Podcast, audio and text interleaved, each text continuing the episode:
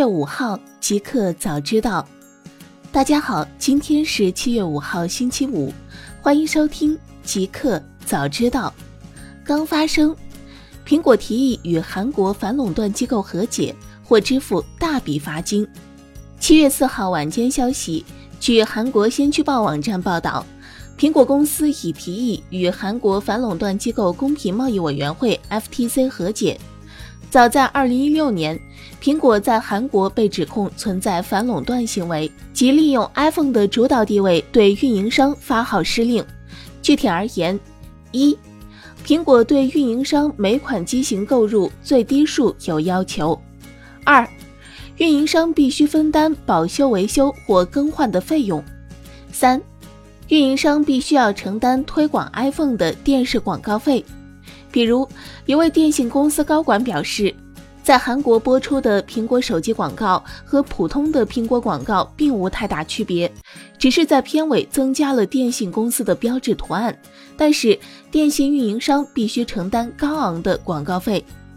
报道称，苹果韩国子公司请求韩国 FTC 通过一项同意令来结束这一纠纷。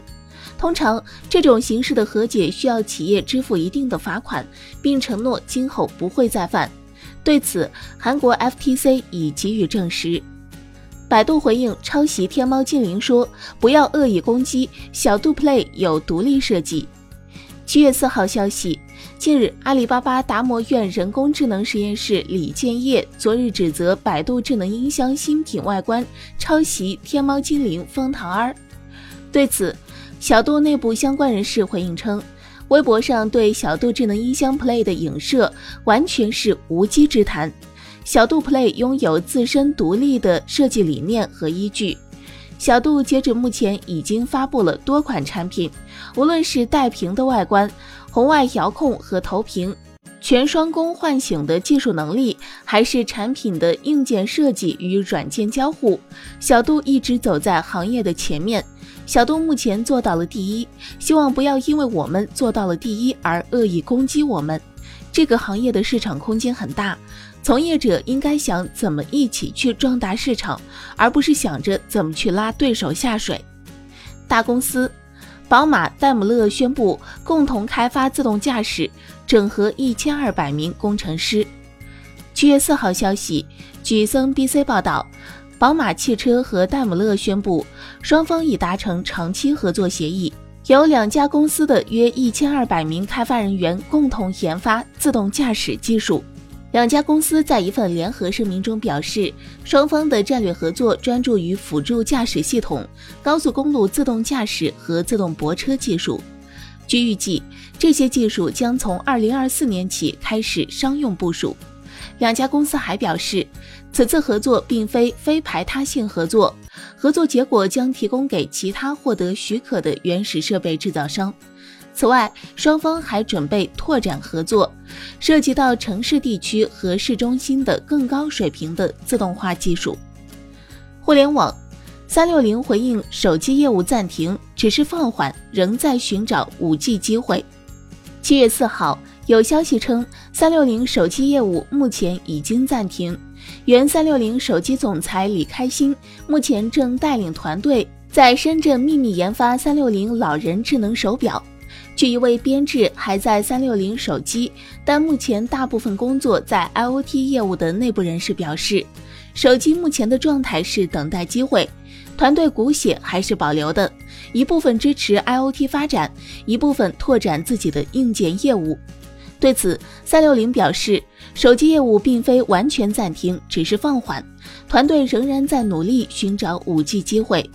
IoT 业务是三六零集团大安全战略中面向家庭的安全解决方案。相信在五 G 时代，手机及物联网都会再次面临腾飞机会。微博开展涉黄低俗专项清理，色情小说、动漫等将集中处置。七月四号消息。微博将开展为期两个月的涉黄低俗信息专项清理计划，行动命名为“蔚蓝计划”。蔚蓝计划将采取技术审核过滤、人工主动巡查、用户投诉等方式，对涉及未成年人的涉黄低俗信息，如色情小说、色情动漫、图片和视频内容等进行集中处置。同时，还将对网友们反馈较多的大号带小号、点赞转发引流至其他平台进行交易的大账号进行从重处置。申通成立智能科技公司，注册资本三千万元。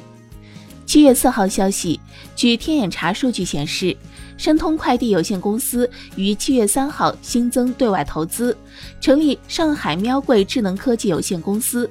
注册资本三千万元人民币，法定代表人为郑航毅，持股比例百分之一百。资料显示，新成立的上海喵贵智能科技有限公司经营范围包括从事智能信息技术、计算机、大数据技术、人工智能、物流科技领域内的技术开发、技术咨询、技术服务、技术转让、计算机系统集成等。OYO 酒店对外事务总裁付晓明离职，系八位 CXO 之一。七月四号消息，近日，OYO 酒店 CGRO 对外事务总裁付晓明已经离职。离职前，付晓明系 OYO 酒店此前公布的八位 CXO 之一，为 OYO 中国区 EC 执行委员会成员之一。同在该委员会的高管包括 OYO 印度创始人李泰熙、联合创始人阿诺及中国区多位 CXO 级别的高管。付晓明二零一九年年初被任命为 OYO 酒店对外事务总裁，主要负责政府及对外关系。近日，OYO 酒店还公布了另外一则人事任免消息。OYO 酒店宣布任命王平先生为供给增长部门 SVP 高级副总裁，负责酒店加盟、委托管理、租赁形式、资产收购、市场开拓和合作伙伴关系维护等业务。在此之前，王平曾是瓜子二手车车好多集团和顺丰的高管，具有深厚的业务运营和团队管理经验，并有十多年咨询管理经验。新产品。便利蜂推出线上洗衣服务。七月四号消息，近日便利蜂继打印服务后，又推出洗衣服务，目前已覆盖超过两百家门店周边的社区及商圈。